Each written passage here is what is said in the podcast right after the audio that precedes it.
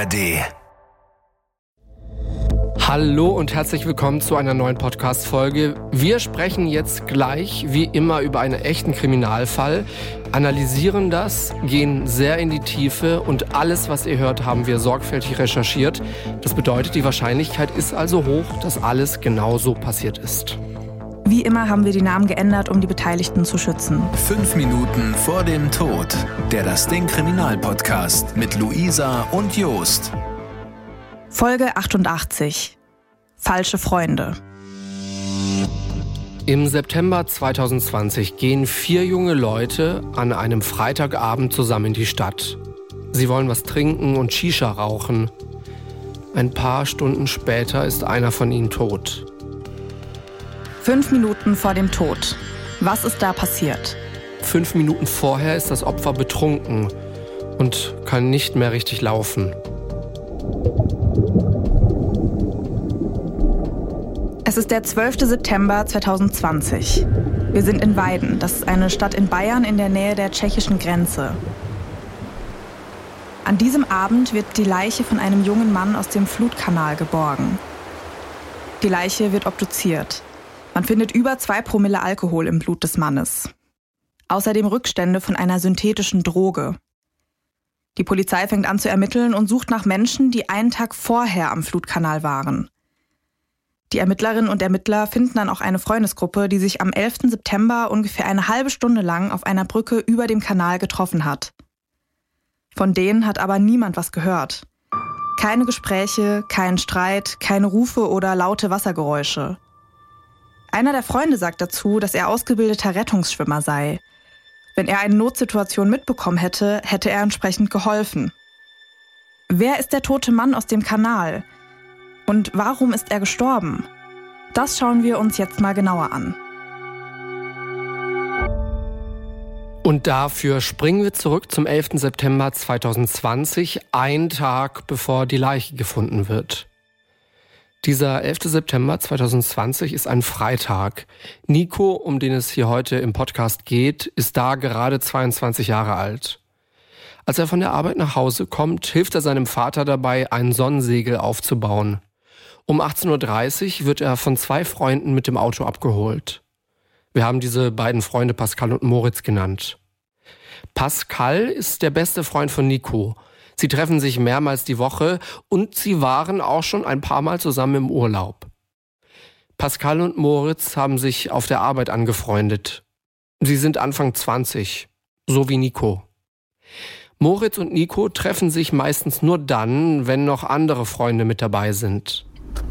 Die drei fahren los und holen unterwegs noch eine Freundin ab. Wir haben sie Vanessa genannt. Nico kennt Vanessa erst seit kurzem um genau zu sein, erst seit einer Woche. Nico, Pascal und Moritz waren letzten Freitag schon zusammen unterwegs und Shisha rauchen. Da war Vanessa zum ersten Mal dabei. Wenn Nico, Pascal und Moritz zusammen unterwegs sind, trinken sie gern mal etwas mehr. Nico hat aber Diabetes, deswegen passt er immer auf, dass er nicht zu viel trinkt und die Kontrolle behält. Auch dann, wenn seine Freunde weiter trinken. Das hat bisher auch immer ganz gut funktioniert. Illegale Drogen nehmen die Freunde laut dem Urteil eigentlich nicht. Auf dem Weg zu Vanessa halten die drei an und kaufen Alkohol. Bis die drei bei ihr ankommen, hat Nico schon fast eine ganze Flasche Hugo getrunken. Die vier fahren dann weiter in die Stadt. Sie stellen das Auto in einem Parkhaus ab und gehen in eine Shisha-Bar. Sie bestellen hier drei Shisha-Pfeifen und eine Wodka-Orangensaft-Mischung. Nico trinkt davon ziemlich viel. Moritz geht dann irgendwann nochmal zu seinem Auto und kommt erst später wieder. Pascal und Vanessa schenken Nico in der Zwischenzeit immer wieder nach und feuern ihn an, weiter zu trinken. Und Nico ist mittlerweile stark angetrunken. Auf dem Weg zum Klo fällt er hin, er kann nicht mehr gerade laufen. Später rutscht er von seinem Stuhl runter und bleibt für knapp zwei Minuten auf dem Boden liegen. Und Nico verliert sein Diabetes-Spritzbesteck. Das merkt er erst, als ihn jemand darauf anspricht. Der Inhaber der Shisha-Bar und mehrere Gäste werden später als Zeugen aussagen, dass Nico an diesem Abend ziemlich betrunken gewesen sei. Pascal und Vanessa werden von den Gästen aber als relativ normal beschrieben. Eine Zeugin sagt, dass Pascal und Vanessa Nico beim Rausgehen hätten stützen müssen. Ein anderer Zeuge sagt dazu, alleine hätte er es nicht mehr geschafft. Nico schafft es auch nicht mehr, sich seine Jacke allein anzuziehen. Kurz vor zehn zahlen sie dann. Mittlerweile ist auch Moritz wieder da und übernimmt einen Teil der Rechnung. Dann machen sie sich auf den Weg zurück zum Parkhaus. Pascal läuft noch mal kurz zurück zur Shisha-Bar. Er hat sein Handy da liegen lassen. Als Pascal weg ist, fängt Nico einen Streit mit Moritz an. Er soll ihn gefragt haben, warum er ihn nicht mit nach Hause nehmen wolle. Dabei geht er immer weiter auf ihn zu. Moritz wird später sagen, dass er nie gesagt habe, dass er Nico nicht nach Hause fahren wolle. Moritz drückt Nico irgendwann zu Boden und läuft ab da ein paar Meter voraus. Als Pascal zurückkommt, nimmt er Nico an der Hand. Nico kann zu dem Zeitpunkt nicht mehr alleine laufen. Er schwankt und taumelt stark. Pascal sagt Nico, dass sie jetzt zum Auto zurückgehen würden. Und er sagt, ich bin Hacke wie Jacke, du auch? Um kurz nach zehn kommen die vier dann beim Parkhaus an. Pascal lässt Nikos Hand los. Der fängt sofort an, unkontrolliert zu schwanken. Woher kann man später eigentlich so genau sagen, was auf dem Weg zum Parkhaus passiert ist? Die Polizei schaut sich dafür die Videos von verschiedenen Überwachungskameras an, die auf dem Weg dahin liegen. Und im Parkhaus selbst, da hängen ja auch Überwachungskameras. Auf einer von diesen Kameras, da sieht man dann zum Beispiel eben diesen Streit von Nico und Moritz. Auf einer anderen sieht man, wie Pascal Nico an der Hand zum Parkhaus führt. Zurück zu Nico. Der ist nicht nur betrunken, sondern, das wird man später rausfinden, er hat auch synthetische Drogen im Blut. Wir erinnern uns, dass zu Beginn des Urteils eigentlich gesagt wird, dass die Gruppe keine Drogen nimmt. Wann er diese Drogen genommen hat, das kann man später aber nicht mehr rausfinden. Im Urteil steht sogar, dass er die Drogen vielleicht unbewusst genommen haben könnte. Das würde heißen, dass ihm jemand die Drogen verabreicht hätte. Aber auch das kann später nicht mehr geklärt werden. Was man auf einer der Kameras auch sieht, Pascal lässt Nico irgendwann los. Danach torkelt Nico alleine und völlig orientierungslos um das Parkhaus herum. Hinter dem Parkhaus fällt Nico eine Böschung am Flutkanal runter. Diese Böschung ist ungefähr 60 Meter von der nächsten Fußgängerbrücke weg. Das ist die Brücke, wo sich zur selben Zeit die Freundesgruppe trifft, die später bei der Polizei aussagen wird. Pascal und Vanessa fällt nach ein paar Minuten auf, dass Nico weg ist. Sie laufen um das Parkhaus rum und finden Nico am Ufer von diesem Flutkanal. Das Ufer liegt unter der Böschung, die Nico runtergefallen ist. Pascal und Vanessa stehen jetzt nur ein paar Meter von Nico weg. Moritz steht oben oberhalb der Böschung. Das Flussufer ist ziemlich schlecht ausgeleuchtet. Hier kommt nur das Licht von einer Lampe am Parkhaus an. Vanessa hat ihr Handy im Auto liegen lassen. Sie nimmt jetzt das Handy von Pascal und nimmt ein Screen Recording Video auf. Bei so einem Video wird der Bildschirm des Handys abgefilmt und man hört in diesem Video Nico im Hintergrund schluchzen und weinen. Danach macht Vanessa Instagram auf und fängt an, Nico zu filmen. Nico liegt da auf dem Bauch im Gras. Er sagt zweimal, Vanessa, mir geht's nicht gut. Er schluchzt und kann kaum noch seinen Kopf heben. Moritz sagt, dass Vanessa und Pascal Nico die Böschung hochbringen sollen. Aber das machen die beiden nicht. Auch Moritz kommt nicht ans Ufer, um Nico zu helfen. Moritz sagt zu den anderen, dass er den Notruf wählen wolle. Vanessa und Pascal antworten darauf aber nicht. Und Moritz wählt diesen Notruf letztendlich nicht.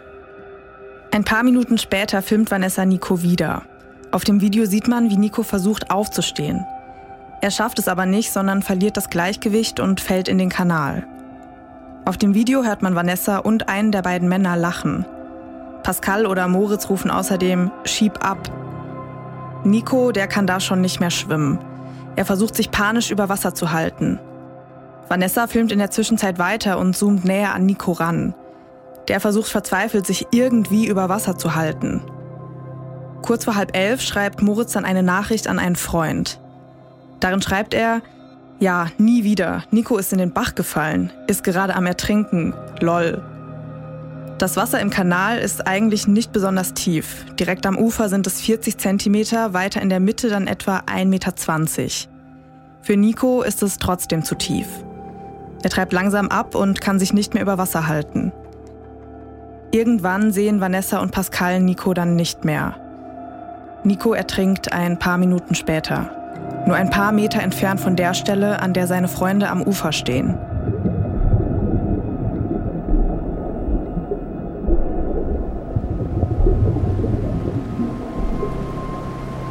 Kurz nach halb elf gehen Pascal, Moritz und Vanessa zum Auto zurück.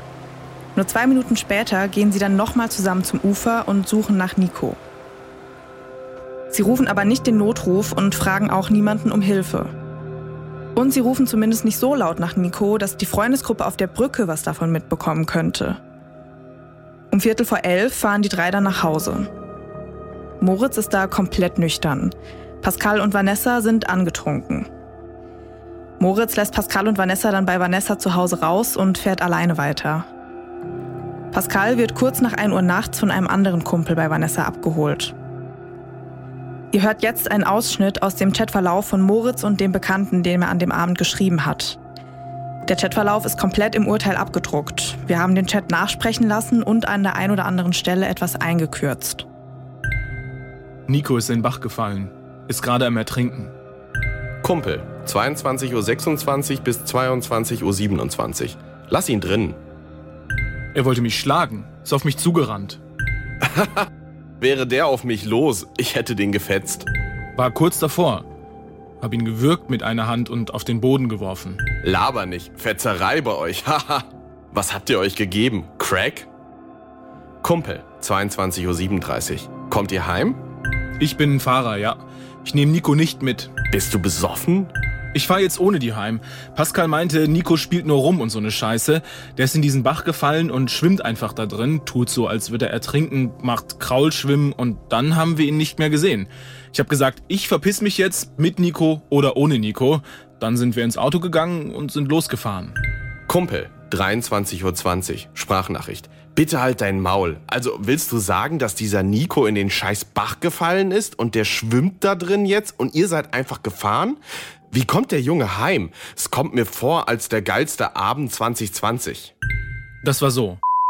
Und stresst mich an und schreit mich an von wegen, hey, ich hab dich immer mitgenommen, wo ich mir dachte, was will der jetzt von mir? Ich hab nie erwähnt, dass ich ihn nicht mit heimnehme schreit mich an, ich hab dich immer mitgenommen und er geht auf mich zu, wollte mich schon schlagen. Der hat mich auch leicht gestriffen. Ich hab ihn gepackt, gewürgt auf den Boden, dann lag er da. Ja, die Vanessa war die ganze Zeit mit Pascal. Wir haben Nico dann alle aus dem Sichtfeld gelassen. Er ist Richtung Brücke gegangen und dann geht er die Treppen runter und dann ist er da anscheinend runtergefallen. Keine Ahnung, frag mich nicht. Auf jeden Fall, ähm, wir dann so nach 10, 15 Minuten, hey, wo ist der hin? Gehen wir den suchen. Dann sehen wir, da schreit irgendwer am Bach und heult rum und er liegt mitten am Ufer. Da liegt der Nico und schreit und weint. Naja, der Pascal und das Mädel sind nach unten gegangen zum Ufer, haben Nico gesehen, wie er da rumliegt und rumheult und dass es ihm so scheiße geht. Ja, und dann, keine Ahnung, die haben ihm dann zugeschaut und gesagt, ja komm, steh auf. Dann wollten sie ihm noch hochhelfen. Auf einmal fällt er einfach zurück ins Wasser und schwimmt mittendrin im Wasser und dann tut er so, als würde er ertrinken und macht so, so Würgegeräusche, als würde er gleich ertrinken. Auf einmal fängt er an zu schwimmen und Pascal dann so zu Nico, hör auf jetzt mit der Scheiße, komm jetzt ans Ufer. Der hat nicht aufgehört, ist einfach weitergeschwommen. Ihn hat nichts gejuckt. Irgendwann hat es die beiden angekotzt und sind hochgegangen. Dann haben wir ihn aus den Augen verloren. Keine Ahnung, ob er jetzt ertrunken ist oder so, oder ob er immer noch da drin schwimmt, oder ob er an irgendeinem Ufer gelandet ist. Mir ist das scheißegal, der hat mich angestresst. Das hat mir so gar nicht gepasst. Und Pascal war mehr mit dem Mädel beschäftigt, anstatt Nico zu helfen und labert sowas von wegen, ja, das ist mein bester Freund und sowas. Der macht immer so eine Scheiße und labert die ganze Zeit mit dem Mädel weiter und so. Dann ich, ich fahr jetzt, ist mir scheißegal, mit Nico oder ohne. Und dann habe ich Pascal und Vanessa bei ihr rausgelassen und ich stand am Ufer, während Nico da unten rumgestöhnt hat. Ich habe zu den beiden gesagt, ich ruf Krankenwagen, ich ruf Krankenwagen, ich ruf einen Krankenwagen. Und die haben mir nicht geantwortet. Dann liegt er da im Wasser und ich, kann er atmen? Die, ja. Dann auf einmal haben wir ihn nicht mehr gesehen. Ich, ich rufe jetzt Krankenwagen. Die haben nicht geantwortet. Ich habe 60.000 Mal gesagt, ich rufe Krankenwagen. Dann, ja, wir müssen jetzt Krankenwagen rufen. Und ganz am Ende und ich, nö, rufe ich nicht. Ist mir scheißegal. Die haben es sich selber eingebrockt. Das ist ihre Schuld. Warum soll ich mich damit rumstressen? Ich fasse es nicht. Ist mir so scheißegal. Es tut mir leid für die lange Sprachnachricht. Kumpel, 23.37 Uhr, Sprachnachricht. Ich habe jede einzelne Sekunde genossen. Ich denke mal, das hat dir den Rest gegeben. Ich denke mal, das hat dir gezeigt, was das für Menschen sind. Echt fake. Ey, einfach. Kumpel, 23.37 Uhr, Sprachnachricht. Echt krass, der geht ins Wasser. Ich kann mir das gar nicht vorstellen, was das für ein Bach ist, was für eine Stromstärke. Ja, aber, also, ich hoffe, Nico geht's gut, auch wenn ich ihn nicht mag. Also ich sag mal so viel. Selbst Pascal hat gesagt, der spielt nur, so wie der gekrault ist. Und dann am Ende, und also ganz ehrlich, ertrinken wird er nicht. Spätestens irgendwo wird er angeschwemmt und wacht dann auf. Sprachnachricht. Also ist er irgendwie mit Klamotten rein oder ist er nackt drin oder hat er sein Handy im Wasser oder sowas wird mich halt interessieren. Wir sind da Richtung Ufer gegangen und der lag dann am Ufer, komplett pitschnass. Das heißt, der ist dann anscheinend einfach durchs Gebüsch gefallen und einfach mitten in diesen Bach reingeballert und hat sich wahrscheinlich sonst was weggeballert. Dann lag er da am Ufer, komplett rumstöhnend und die haben einfach zugeschaut und haben nichts gemacht. Ganz ehrlich, warum reg ich mich über sowas auf? Ist mir scheißegal. Kumpel, 23.51 Uhr, Sprachnachricht. Scheiße, Nico, der tut mir jetzt schon ein bisschen leid. Ist jetzt keiner in Weiden, oder? Ziemlich durchnässt. Vielleicht geht sein Handy gar nicht mehr und ist halt jetzt dort. Ich glaube, er und Pascal, die werden keine Freunde mehr sein. Auf jeden Fall. Ah, würde ich nicht denken. Pascal wird es so drehen, dass ich nicht helfen wollte. Safe. Aber mir Latte. Die sind mir egal. Was die abgezogen haben, selbst schuld. Die sollen selber drüber nachdenken. Pascal scheint in der Zwischenzeit auch wirklich zu denken, dass Nico zum Spaß abgehauen ist. Zwischen halb zwölf und halb eins schreibt er ihm, wo bist du? Ist es wirklich dein Ernst? Du Penner, ich bring dich morgen um. Ich sag's dir. Mach mir da Sorgen für nichts. Du bist viel zu voll, ohne Scheiß. Dieses Simulieren. Nachdem Moritz Pascal und Vanessa abgesetzt hat, schreiben die beiden jungen Männer auch nochmal miteinander und um kurz vor halb zwölf abends schreibt Pascal, dass er Nico suchen wolle. Zu der Zeit schreibt Moritz auch gerade mit seinem Kumpel. Pascal schreibt, Pascal 23.28 Uhr bis 23.39 Uhr. Ist es wirklich dein Ernst? Ich mache mir gerade ernsthafte Sorgen um den. Scheißegal, wo ich schlafen kann. Ist mir scheißegal, aber wo ist der? Ich sag dir mal eins, ich habe die ganze Zeit gesagt, ihr sollt den hochholen. Ihr habt zugeschaut, wie er da am Ufer lag und rumgestöhnt hat. Ich habe gesagt, holt ihn nach oben. Dann habe ich gesagt, ich rufe einen Krankenwagen. Du hast zugeschaut, wie er sich ins Wasser legt und da seine Kraulübungen macht, anstatt ihm irgendwie zu helfen. Dann hat er sich einfach verpisst, ist irgendwo hingeschwommen. Ich habe gesagt, ich rufe Notarzt. Keiner hat mir zugestimmt. Ganz ehrlich, ganz ehrlich, dein Ernst, dein Scheiß Ernst, du ziehst mich in diese Scheiße rein? Nein, ganz ehrlich, Nein. Pascal 23.42 Uhr. Der war einfach weg. Ich mache mir gerade echt Sorgen. Ja, finde ich schön, dass du dir jetzt Sorgen machst, wenn du alleine bist. Vorhin, als du noch ähm, mit deinem Mädel da am Bach standest, hattest du eher andere Gedanken, als Nico da rauszuhelfen. Ja, natürlich mache ich mir das. Ich habe ihn da auch schon gesucht. Kannst du behaupten, was du willst, aber ich habe ihn gesucht. Und ich schwör's dir, mich brauchst du in diese Scheiße nicht mit einbeziehen. Erstens, der Typ hat mich richtig dumm angemacht. Ich habe gesagt, ich hol ihn da nicht raus aus dem Ufer, weil er mich dumm angemacht hat. Ich habe gesagt, ihr geht da runter und holt ihn da rauf und ihr standet da unten und habt zugeschaut, wie er da rumstöhnt und einfach nichts gemacht. Und du ziehst mich da noch mit rein. Überleg mal, was du da machst. Das geht dann noch ein paar Minuten hin und her. Um kurz vor Mitternacht schreibt Pascal noch, ich war noch nie so drauf. Am nächsten Morgen geht der Chat dann weiter. Pascal ist mittlerweile wieder nüchtern und macht sich jetzt Sorgen um Nico. Pascal 10.30 Uhr bis 13.37 Uhr. Weißt du, wo der ist? Hatte der gestern ein oder zwei Handys dabei? Alter, der ist ja gar nicht extra ins Wasser gesprungen. Der ist reingefallen. Wieso sind wir gestern einfach gegangen? Ich war übelst voll. Aber sind wir alle verrückt? Sag mal, was gestern genau los war. Ich weiß fast gar nichts mehr. Tut mir echt leid. Habe gerade den Chat gelesen. Der war zuletzt in der Shisha-Bar, oder? Du wirst ihm alles erzählen. Und du wirst ihm sagen, dass du nicht geholfen hast. Ich habe tausendmal gesagt, ich kann nicht runter wegen meiner Schulter. Ihr sollt ihm aufhelfen. Aber ihr habt nichts gemacht. Vanessa schreibt Nico am nächsten Morgen. Lebst du noch? Am selben Morgen schreiben dann auch Pascal und Vanessa. Also im O-Netz steht da nichts von ihm. Das O-Netz ist eine Nachrichtenwebsite mit Nachrichten aus der Oberpfalz. Pascal 10.42 Uhr bis 10.43 Uhr. Ja, wieso sollte es auch? Der ist übelst dicht rumgeschlendert. Vanessa, 10.43 Uhr. Hast du die Nummer von seinen Eltern? Braucht der nicht regelmäßig seine Spritzen? Wie lang kann er denn ohne die? Dann ruf ich mal an, ob er daheim ist. Ja, das ist das Problem. Der hat die Safe dabei. Und auch genug. Aber die Frage ist, wo der ist. Ich dachte gestern irgendwie, der ist gewollt reingesprungen, deswegen habe ich mir nichts gedacht. Aber der wollte ja gar nicht rein. Naja, vielleicht war's trotzdem Absicht. Ruf mal bitte seine Eltern an. Nee, ich hab's gestern gedacht, war es aber ganz klar nicht. Ich fahr da jetzt mal hin. Aber schwimmen konnte er ganz normal. Scheiße waren wir gestern voll. Als ob der da liegt. Ruf seine Eltern an. Wirklich. Sonst fährst umsonst. Ja, ich glaube es jetzt auch nicht, aber sicher ist sicher. Woher sollen die etwas wissen? Ich will denen jetzt nicht alles erzählen. Ja, ob er heimgekommen ist oder nett. Wenn nett, sag's halt, er hat eine abgeschleppt. Dann würde ich ja nicht anrufen. Ja, nee, ich fahr da einfach mal hin. Ich weiß nicht mehr, was danach passiert ist. Der war ja komplett fertig. Denke, der hat mehr simuliert. Ja, ich weiß es nicht mehr. Mittags schreibt Pascal dann auch mit der Freundin von Nico. Die macht sich mittlerweile auch Sorgen um ihren Freund, weil sie abends irgendwann nichts mehr von ihm gehört hat.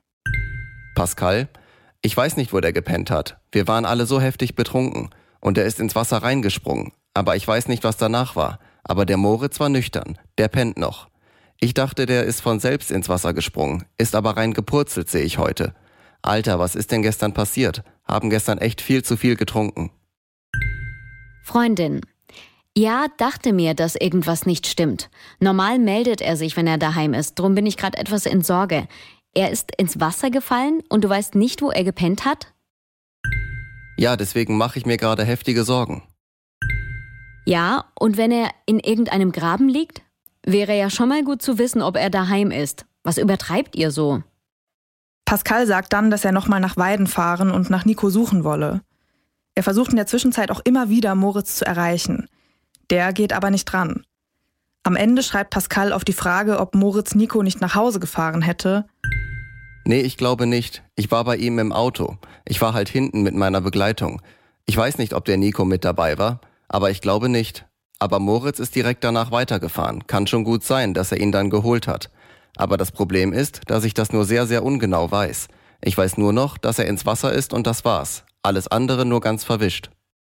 Pascal sagt zu Nikos Freundin auch, dass Nico noch ganz normal schwimmen und auch laufen konnte. Pascal und die Freundin fahren dann nach Weiden, um nach Nico zu suchen. Sie suchen am Flussufer und in der Stadt. Sie können ihn aber nirgends finden. Irgendwann erreicht Pascal dann auch Moritz. Der weiß aber auch nicht, wo Nico ist. Pascal und die Freundin von Nico telefonieren dann mit Nikos Vater. Danach gehen sie zur Polizei und melden Nico als vermisst. Abends schreiben Pascal und Vanessa dann nochmal. Vanessa fragt, ob es was Neues geben würde. Pascal schickt ihr dann einen Link zu einem Nachrichtenartikel von einer Newsseite im Internet. In dem Artikel steht, dass die Polizei mit einem Großeinsatz nach Nico suchen würde, denn wir erinnern uns, der ist ja mittlerweile als vermisst gemeldet worden. Ach du Scheiße! Denkst du, er ist tot? Pascal, 21.33 Uhr bis 21.38 Uhr. Ich will nichts denken. Wir müssen leider abwarten. Verstehe einfach nicht, warum das so laufen musste. Vor allem, warum ist Nico abgehauen und hat nicht auf uns gehört im Wasser.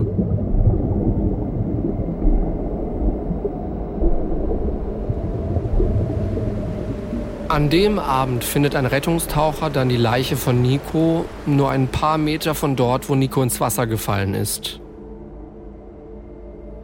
Die Polizei ermittelt und der Fall landet vor dem Landgericht Weiden. Pascal, Vanessa und Moritz sitzen auf der Anklagebank.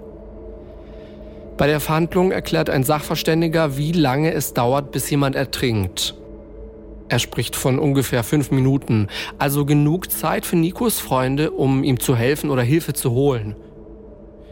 In seinen letzten Worten sagt Pascal, dass er jeden Tag an Nico denken würde. Vanessa sagt, dass es ihr von Herzen leid tue. Bis heute könne sie das Ganze nicht fassen. Und sie sagt, wir waren einfach nur vier junge Leute, die Freitagabend ausgehen und was trinken wollten.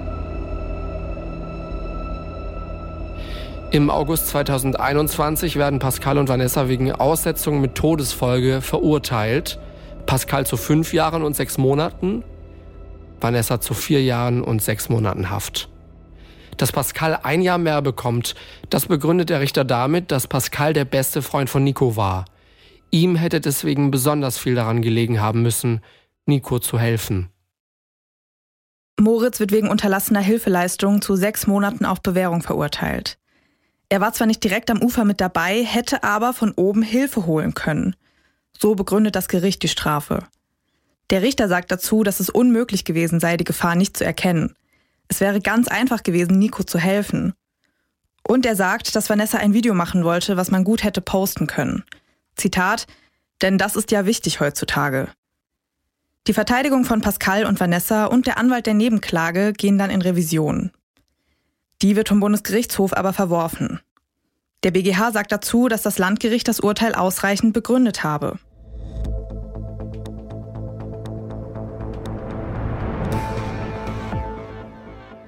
So einen Fall wie den heute und so ein Urteil wie das heute, das hatten wir noch nie im Podcast. Müssen wir jetzt unbedingt noch mal weiter drüber reden mit unserer Justizexpertin Elena.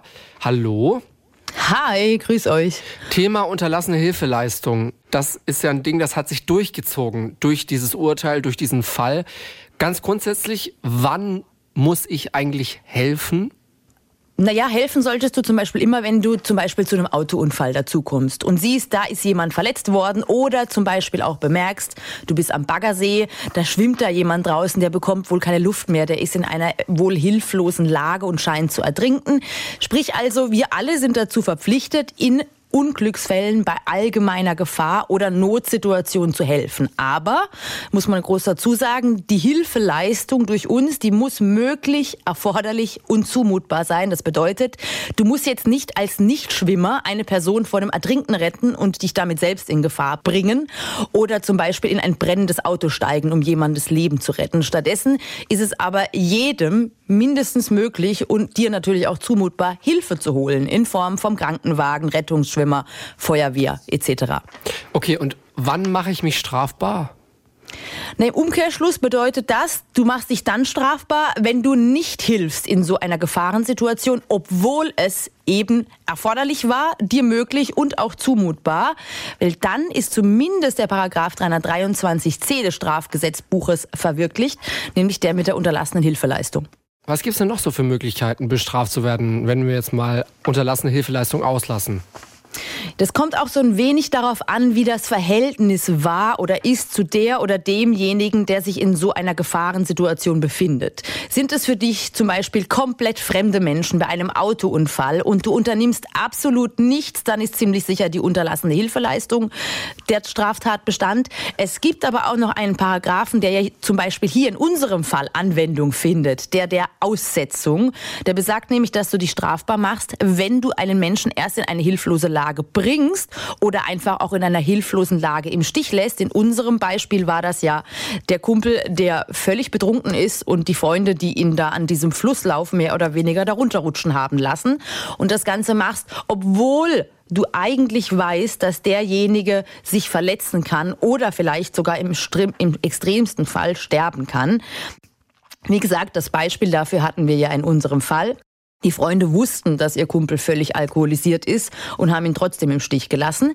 Dann gibt es sogar noch einen weiteren Fall oder noch ein paar weitere Fälle, nämlich den Fall der fahrlässigen Tötung oder Körperverletzung durch Unterlassen. Das kann allerdings nur dann erfüllt sein, wenn jemand eine sogenannte Garantenstellung hat. Das sagt man im Juristischen so.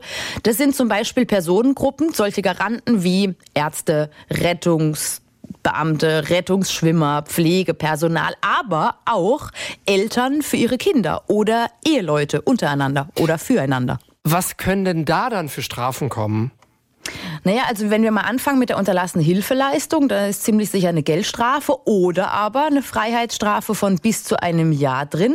Und das steigert sich dann. Bei der Aussetzung reden wir dann schon eher von der Freiheitsstrafe je nach Verletzung oder sogar eben Tod des Opfers von bis zu drei Jahren oder eben mindestens drei Jahre. Und bei der fahrlässigen Tötung durch Unterlassen muss man schon mit einer Freiheitsstrafe von bis zu fünf Jahren rechnen.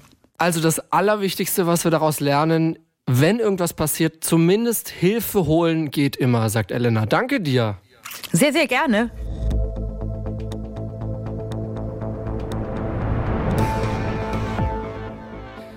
Und damit starten wir jetzt rein in unsere Nachbesprechung. Das ist unser dritter Teil hier in fast jeder Podcast-Folge. Da reden wir einfach nochmal über den Fall. Das ist immer so ein bisschen unser, unser Safe Space hier quasi. Unsere privaten Gedanken tauschen wir nochmal aus. Und apropos fühlen, ähm, ich muss sagen, da habe ich jetzt in diesem Fall schon schon ein bisschen mehr gefühlt als bei anderen Fällen. Also ich meine, natürlich, ne, wenn man so eine Recherche macht, man versetzt sich rein in die Menschen, um die es da geht. Und ähm, ich, ich glaube, dieser Fall ist einem so ein bisschen näher gegangen oder mir jetzt persönlich, weil wir auch ungefähr in diesem Alter sind, oder? Ja, genau. Das ist doch so ein Phänomen, oder? Also mir ist der Fall auch sehr nahe gegangen und ich habe auch so überlegt und ich bin dann auch so zu diesem Schluss gekommen, dass es wahrscheinlich daran liegt, dass die ja, ja im Endeffekt eigentlich genauso alt sind wie wir und dass es einfach eine wahnsinnig beängstigende Vorstellung ist, weil klar, man geht ja schon mal raus am Wochenende mit Freunden und okay, gut, man ist jetzt nicht immer unbedingt äh, so stark betrunken, aber selbst wenn, dann hofft man ja eben, dass man sich auf die Leute verlassen kann, dass die einem dann eben helfen und einen eben wieder sicher nach Hause bringen. Und dann ist es halt super erschreckend zu sehen, dass wenn du mit deinem besten Freund rausgehst, ja, mit deinem besten Freund, die kannten sich ja wirklich mehrere Jahre, waren zusammen im Urlaub, haben sich mehrmals die Woche getroffen und dass der dann einfach lachend daneben steht, während du ertrinkst, das ist einfach wahnsinnig beängstigend. Genau, erstmal dieser erste Punkt, weil du ja davon ausgehst, hey, wenn ich neben meinen Freunden in einer Notsituation bin oder vor allem neben meinem besten Freund, neben meiner besten Freundin, die würden alles machen, ja, die würden alles in Bewegung setzen und ähm, das ist hier leider nicht passiert. Und Thema Alkohol, da denke ich mir so oft, wenn ich irgendwie noch mal abends unterwegs bin in einer großen Stadt, dass da nicht mehr passiert. Ich war mal in Hamburg, das ist noch gar nicht so lange her, und da auch, war auch wirklich ein sehr, sehr betrunkener Mann. Weiß ich nicht, Anfang 30 war der wirklich vielleicht. Ähm, ich, ich meine, ich mutmaße jetzt, dass er betrunken war, aber der, es wirkte alles so, als wäre er wirklich, wirklich betrunken. Und er hatte einen Rucksack dabei und dieser Rucksack war komplett offen. Und er war da auf einer Bank und hat offensichtlich irgendwie auf die U-Bahn gewartet. Und ihm sind dann immer wieder Sachen aus dieser, aus dieser Tasche gefallen, aus diesem Rucksack. Und dann kam irgendwann so nach 20, 30 Sekunden ähm, offensichtlich ein Kumpel von ihm oder so, der ihm dann immer wieder die Sachen wieder reingesteckt hat. Der war selbst auch relativ betrunken und ich dachte mir jedes Mal auch so, mach doch einfach die Tasche zu. Mhm. Aber da sind so Sachen rausgefallen wie Ausweis, oh yeah, Geldbeutel. Ja. Da denkt man in dem Moment halt dann nicht mehr dran, also beziehungsweise man, man kann sich da einfach nicht mehr drauf konzentrieren. Aber klar, also das ist mega gefährlich. Man redet irgendwie öfter über die Gefahren von Drogen natürlich. Dabei ist Alkohol schon auch sehr gefährlich. Also wenn du wirklich sehr betrunken bist und im schlimmsten Fall auf dich alleine gestellt bist, also da kann schon wirklich sehr viel passieren.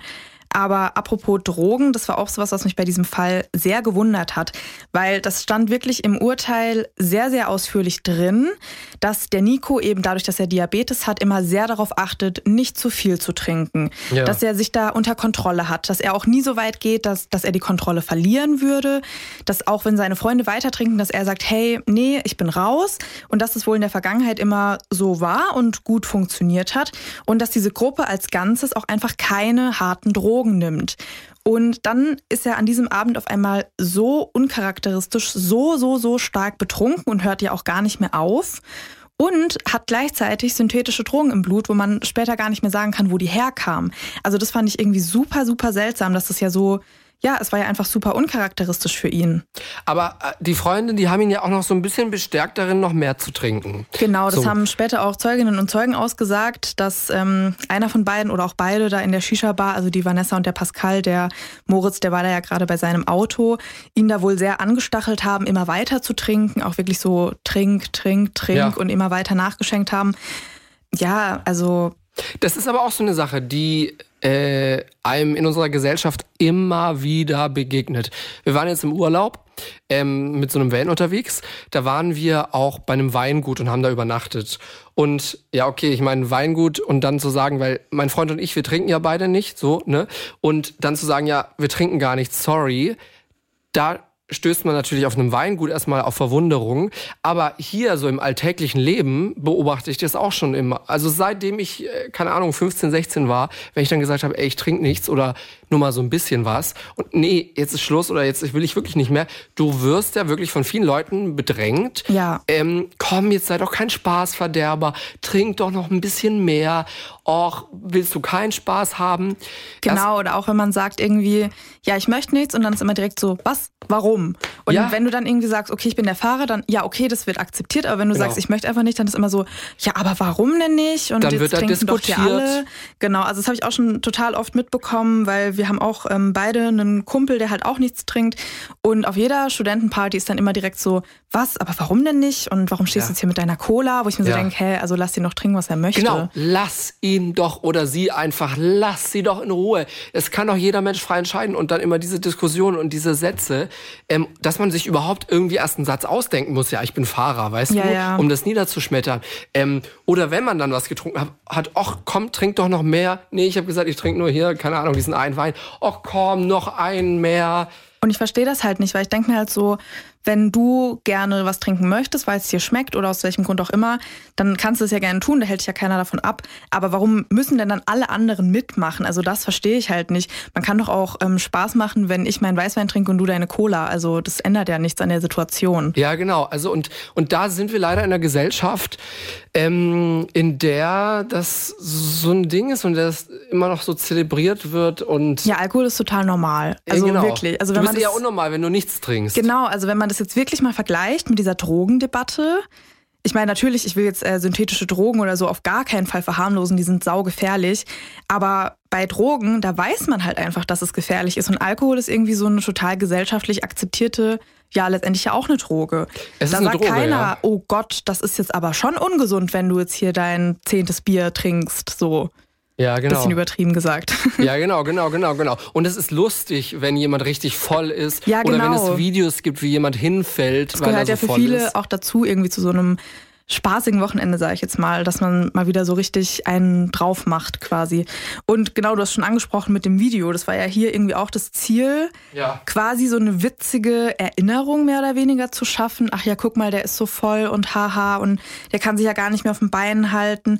Aber das ist auch schon sowas, wo ich mir so denke, klar, man macht Videos, wenn man in der Freundesgruppe ist. Aber wenn ich doch wirklich sehe, der braucht doch Hilfe. Also es hat ja auch der Richter ganz klar gesagt, dass man einfach in gar keiner Welt nicht hätte merken können, dass er Hilfe braucht. Er hat zweimal gesagt, Vanessa, mir geht's schlecht. Man hat offensichtlich gesehen, dass er sich nicht mehr selber aufhelfen kann. Und wo er dann schon im Bach lag, also dann, oder in diesem Kanal eben, Spätestens da. ja, spätestens dann gehe ich doch hin, weil das war jetzt auch keine schnelle Strömung, dass der da irgendwie sofort weg gewesen wäre. Man hätte hingehen können, ihm einfach nur die Hand hinhalten können und ihn rausziehen können. Also auf so vielen Ebenen. Und klar, der Moritz, der wurde jetzt äh, zu einer geringeren Strafe verurteilt. Aber gerade bei ihm denke ich mir halt auch so, er ist nüchtern, er sieht, dass da offensichtlich gerade eine Gefahrensituation ist. Und dann so als Trotzreaktion irgendwie zu sagen, ey, der hat mich vorhin dumm angemacht, sollen sie sich doch selber um ihren Scheiß kümmern. Also das finde ich halt auch sehr krass. Kennst du auch so Leute, die noch nach Jahren sagen, oh, weißt du noch, als wir da und da waren, das ging ja so ab, der oder die, die war ja so voll, die lag ja dann in, in, in einem Bierding oder, oder auch, ich, ich war mal auf so einem Nikolausball und da ist der kleine Bruder von der Freundin, der konnte irgendwann auch nicht mehr stehen, mitten auf dem Tanzboden lag er dann da auf dem Boden und die Leute fanden das alle geil, ja. Und dann Bierdusche und da kam dann der Krankenwagen. Und da habe ich, glaube ich, auch nichts getrunken an dem Tag. Und du denkst in dem Moment, einfach nur, Alter, was passiert hier gerade? Was geht hier ab? Seid ihr alle noch ganz klar im Kopf? Und dann eine Woche später, wenn die Leute darüber reden, wenn sie sich noch erinnern können, dann heißt es aber, ja, wie geil war das, wie lustig war das, wie witzig, ich heul. Weißt ja, du, wie ja. ich meine? Ja, dann wird das irgendwie so dargestellt, als wäre das irgendwie total cool gewesen. Also für die Person war es in der Situation wahrscheinlich alles andere als cool. Ich kann mich da auch noch gut erinnern an so Faschingsumzüge in der Heimat. Teilweise, also je nach Stadt, waren die teilweise schon berühmt berüchtigt und du wusstest schon, du kommst da hin und der Umzug, der geht eigentlich erst in einer Stunde los und dann steht da schon der erste Krankenwagen. Also man, man weiß nicht so ganz, was da in den Leuten teilweise vorgeht. Also wir klingen jetzt wahrscheinlich wie diese Werbeplakate, die ja auch eine Zeit lang überall rumhingen. Ja. Aber man sollte halt irgendwie sein Limit auch kennen. Verantwortungsvoll, genau. Genau, weil also klar, dass du dich nicht mehr hinter das Steuer setzt, das sollte klar sein, aber dass du halt auch für dich merkst, okay, ist jetzt gerade spaßig, aber ich bin jetzt, ich krieg jetzt auch nur noch irgendwie nur noch so die Hälfte mit, ist jetzt vielleicht auch mal gut. Also es muss ja echt nicht sein, dass man am nächsten Morgen mit einem Filmriss aufwacht, irgendwo aufwacht, wo man gar nicht weiß, wo man ist, oder da gibt's ja auch genügend Stories. Ja, so und noch ein Punkt, ähm, da habe ich länger drüber nachgedacht. Wir leben jetzt in einem Jahr 2023 und generell auch in, in einem Jahrzehnt, in dem halt so vieles digital funktioniert. Und weiß ich nicht, wenn wir uns Fälle anschauen aus den 90ern oder noch früher aus den 80ern, ja, so Chatprotokolle, das irgendwie, das hat da überhaupt keine Rolle gespielt in Urteilen. Und jetzt sieht man es heutzutage immer mehr, dass in Urteilen so viele irgendwie Chats sind. Das, das jetzt war ein Extremfall. Ich weiß nicht, ob ich ein Urteil schon mal gesehen habe, in dem so viele Chats drin waren. Dadurch war das, dieses Urteil auch ewig lang. Ich habe ne, ich Ja. hab dir geschrieben, als ich dir das Urt, die Recherche geschickt habe, erschrick nicht, dass das so lang ist. Das liegt an den ganzen Chats. Genau. Äh, genau, weil das also so das viel Platz auch, braucht. Ich glaube, das ist der erste Fall, den man quasi ja eigentlich fast komplett nacherzählen kann, nur mit den Chat-Ausschnitten. Das ist auch gruselig, oder? Ja, das ist irgendwo sehr gruselig und also generell, wie, wie diese Freundesgruppe sich halt auch verhalten hat, so im Nachgang, weil irgendwie, ich weiß nicht, der Richter hat ja eben, wie gesagt, gesagt, dass man diese Gefahr auf jeden Fall erkannt hat, aber ähm, die Vanessa und der Pascal ja auch. Also der Pascal meinte ja dann zu der Freundin vom Nico, ja, der konnte noch ganz normal laufen und der ist auch geschwommen. Also das war ja auch voll lange irgendwie die Erzählung, dass der da noch fröhlich im Fluss rumgeschwommen wäre, was ja gar nicht gestimmt hat. Und da ist halt auch so die Frage, okay, reden die sich das jetzt schön, weil sie wissen eigentlich, dass es nicht so war und sie kriegen langsam Angst, dass da was Schlimmes passiert ist? Oder, also ich weiß nicht, woher kommt das? Ist das einfach eine Lüge? Mhm. Ja, oder ein Schönreden, genau. Also sie haben ja auch angenommen, dass das alles nur eine Show ist. Dass Genau, und wo ich mich auch so frage, okay, du hast gerade gesehen, er kann nicht mehr aufstehen und er ist jetzt da rein gefallen. Wa- Was für eine Show denn bitte? Also, auf der anderen Seite, wie furchtbar muss dieser Moment auch sein, in dem du begreifst, was passiert ist. Also angenommen, das war alles so, ja, wie das im Urteil dann auch stand, die, die haben die Lage nicht richtig einschätzen können. Ähm, und dann, dann merkst du irgendwann, da läuft dieser Einsatz und, und dann irgendwann, okay, die Leiche wurde gefunden. Wie furchtbar muss das für dich sein? diese Erkenntnis dann auch zu haben. Aber um das vielleicht noch mal kurz ähm, zusammenzufassen und dann auch zu einem Ende zu bringen, wir haben jetzt sehr viel über Alkohol und auch die Gefahren von Alkohol gesprochen, aber natürlich sind in erster Linie die Freunde und das Verhalten von den Freunden daran schuld, dass Nico jetzt eben gestorben ist. Also das kann man ja, denke ich mal, ganz klar so sagen. Absolut, Es ja. wäre ja wirklich super einfach gewesen für sie, ihm einfach zu helfen, egal zu welcher Lage, Situation. Also es gab so viele Situationen, wo sie ihm hätten helfen können. Und deswegen, und das ist einfach, ja, wie wir am Anfang gesagt haben, einfach wahnsinnig erschreckend, weil man denkt ja, wenn man mit seinen Freunden irgendwie rausgeht, ja, man passt schon aufeinander auf, Ja, man genau. passt irgendwie auf. Also gerade unter Mädels irgendwie, man guckt schon so auf die Gläser von denen und wenn die aufs Klo gehen und so und man guckt auf die Taschen und man guckt auch, ob alle noch beisammen sind und ob es allen gut geht und so und geht dann auch geschlossen so, wie man gekommen ist und lässt da nicht einfach jemanden Ja. zurück. Und schreibt vielleicht auch, okay, ich bin gut zu Hause angekommen, äh, ich bin Genau, auch gleich genau. da. Also gerade ich war jetzt gestern Abend auch auf einer Geburtstagsfeier und der erste Satz, den dann alle so zu dir sagen, schreib bitte, wenn du zu Hause bist. So und bei denen ist so, ach, der ist jetzt in den Fluss gefallen. Okay, see you. Also Lass mal ist nach Hause, denn? ja, genau. Ja, ja, ja. Also wirklich ganz furchtbares Verhalten von den sogenannten Freunden. Damit klappen wir dieses Urteil zu, beenden diesen Fall.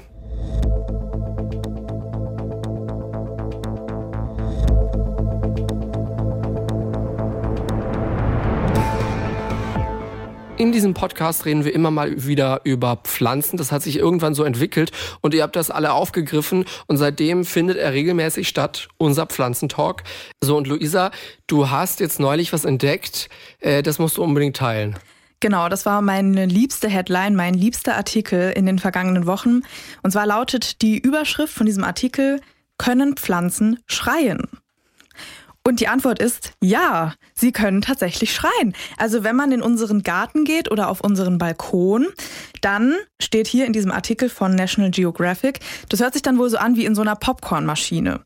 Weil Pflanzen, wenn sie unter Stress stehen, offensichtlich Geräusche von sich geben. Okay, und das haben die irgendwie mit so speziellen Geräten aufzeichnen und dann auswerten können? Oder wie muss ich mir das vorstellen?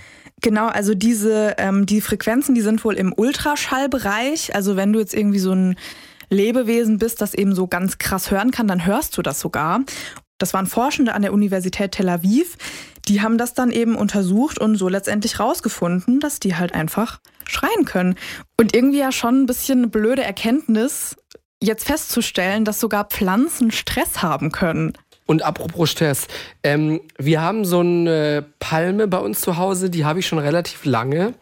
Und ich habe mir schon vor einem halben Jahr gedacht, oh, jetzt muss ich sie mal umpflanzen.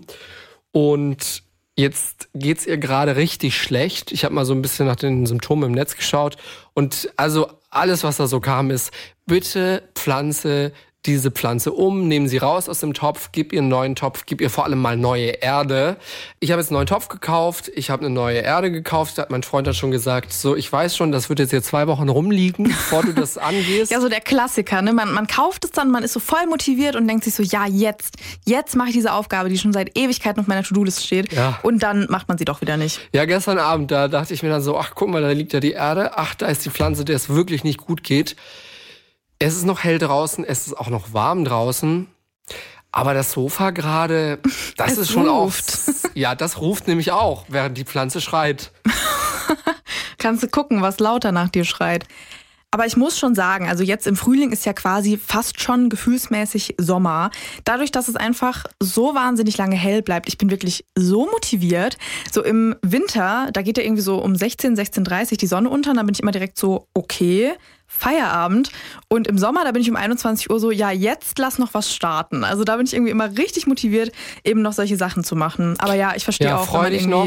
Also diese Folge, die ihr jetzt hört, ja, die kommt am 7. Juni. Heute ist der 7. Juni, kommt sie raus. Und in zwei Wochen, am 21. Juni ist schon wieder längster Tag des Jahres.